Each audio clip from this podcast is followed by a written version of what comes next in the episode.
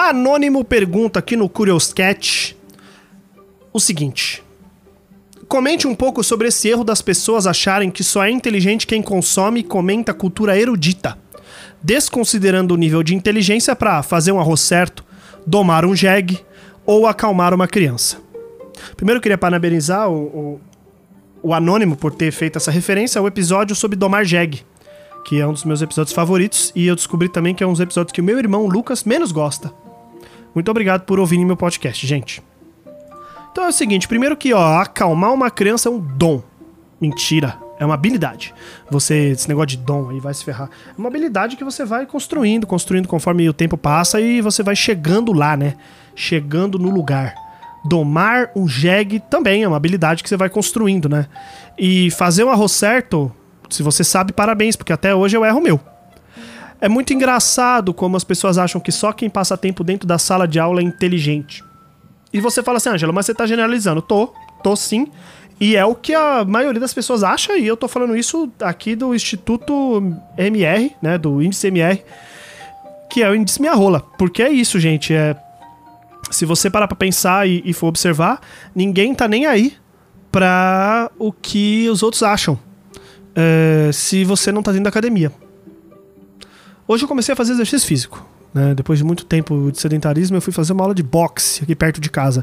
E aí, na hora que eu tava fazendo meu cadastro, porque eu fui fazer uma aula experimental e eu quero continuar para fazer o projeto Verão 2032 do Ângelo, é, eu comecei a conversar com um, uns dois meninos que estavam de recepcionista, assim, molecada, assim, 20 anos.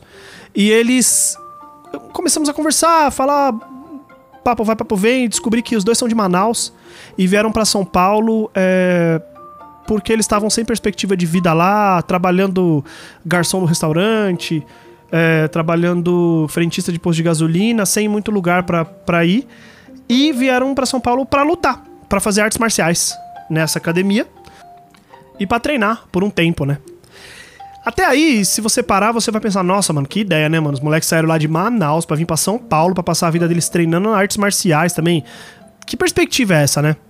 Mas conversa vai, conversa vem, eu descubro que um desses dois meninos do recepcionista, ele passou na Universidade Federal em engenharia uh, de sistemas, alguma coisa assim, engenharia de computação. E ele passou bem para ganhar a bolsa. Só que ele olhou e falou: Cara, eu odeio essa merda. Eu odeio o computador. Eu só passei aqui porque me falaram que eu tinha que fazer uma faculdade. Aí eu resolvi falar: Quer saber? Eu vou pra São Paulo treinar artes marciais, que é o que eu gosto de fazer. Eu acho essa história eh, curiosa porque, primeiro, que ele tá certíssimo, na minha opinião, ele tá corretíssimo. A faculdade é uma pressão que te colocam, que você tem que escolher logo aos 20 anos o que você vai fazer pro resto da sua vida. E, porra, eu sou jornalista de formação, trabalhei como, como designer e hoje eu sou programador. Eu acho que eu sou uma boa prova de que, cara, a faculdade me abriu muitas portas, mas eu também fechei outras com as minhas próprias mãos.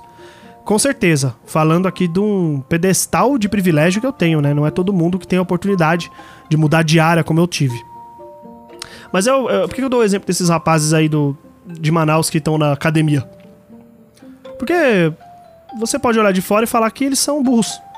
Que eles não sabem, que eles não são inteligentes. Simplesmente pelos fatos deles serem uns meninos que não fizeram faculdade e preferiram lutar artes marciais.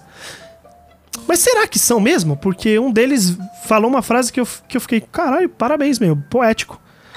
Ele disse, alto e bom tom, assim, que agora ele tá feliz. Que lá em Manaus ele não tava. Em Manaus ele morava numa casa da família, então era uma casa própria, morava sozinho. Ele tinha trabalho, ele tinha um carro. E aqui em São Paulo ele mora de favor. É, o trabalho dele é ser recepcionista da academia, que ele também treina, então acaba tendo aí por, por, nas entrelinhas, né? Não foi isso que ele disse, mas é o que eu entendi. Deve rolar um escambo aí, alguma troca de serviços.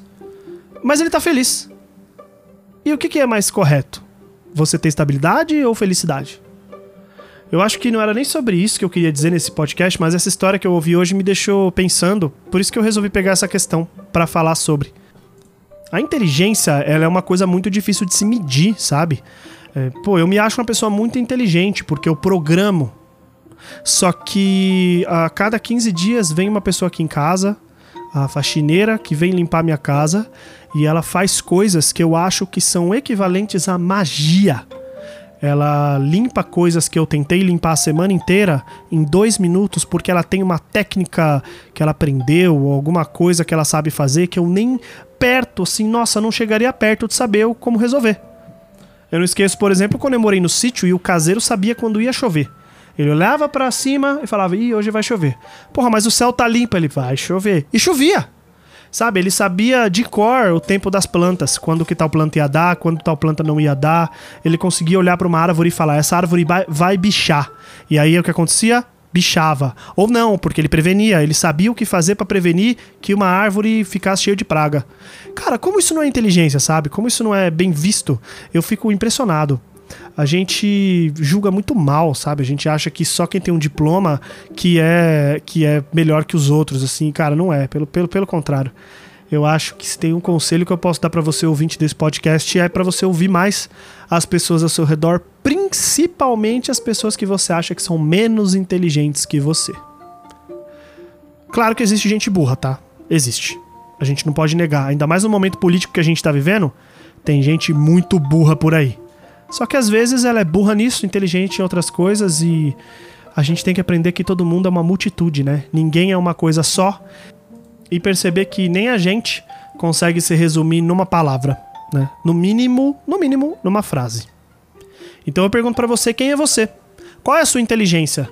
Manda para mim lá no Curioscat, curioscat.me barra... Vamos descobrir aqui que eu tô aqui aberto. Oi, cronofóbico. Falei errado no último podcast, hein?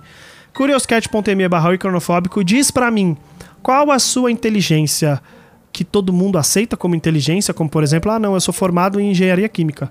E qual é a sua inteligência que ninguém entende como inteligência, como por exemplo, eu, Ângelo, me, me acho muito inteligente quando eu tenho que lidar com qualquer software novo, linguagem nova, conhecimento novo que eu nunca tive acesso nenhum, eu me acho uma pessoa muito inteligente para lidar com esse tipo de coisa. É, só que é uma coisa abstrata, não está escrito em diploma nenhum que é inteligência para aprender. Então é isso que eu queria falar para vocês hoje sobre essa inteligência aí fora do padrão. E eu agradeço você estar me ouvindo até aqui e peço que você continue assinando lá no anchor.fm barra cronofobia, que é o site que agrega todos os links do Spotify e dos outros agregadores. Agrega os links dos agregadores. Isso, Ângelo, parabéns. Isso, nisso é burro mesmo, hein? agrega o link dos agregadores de podcast. É isso, gente. Beijos, obrigado, tchau.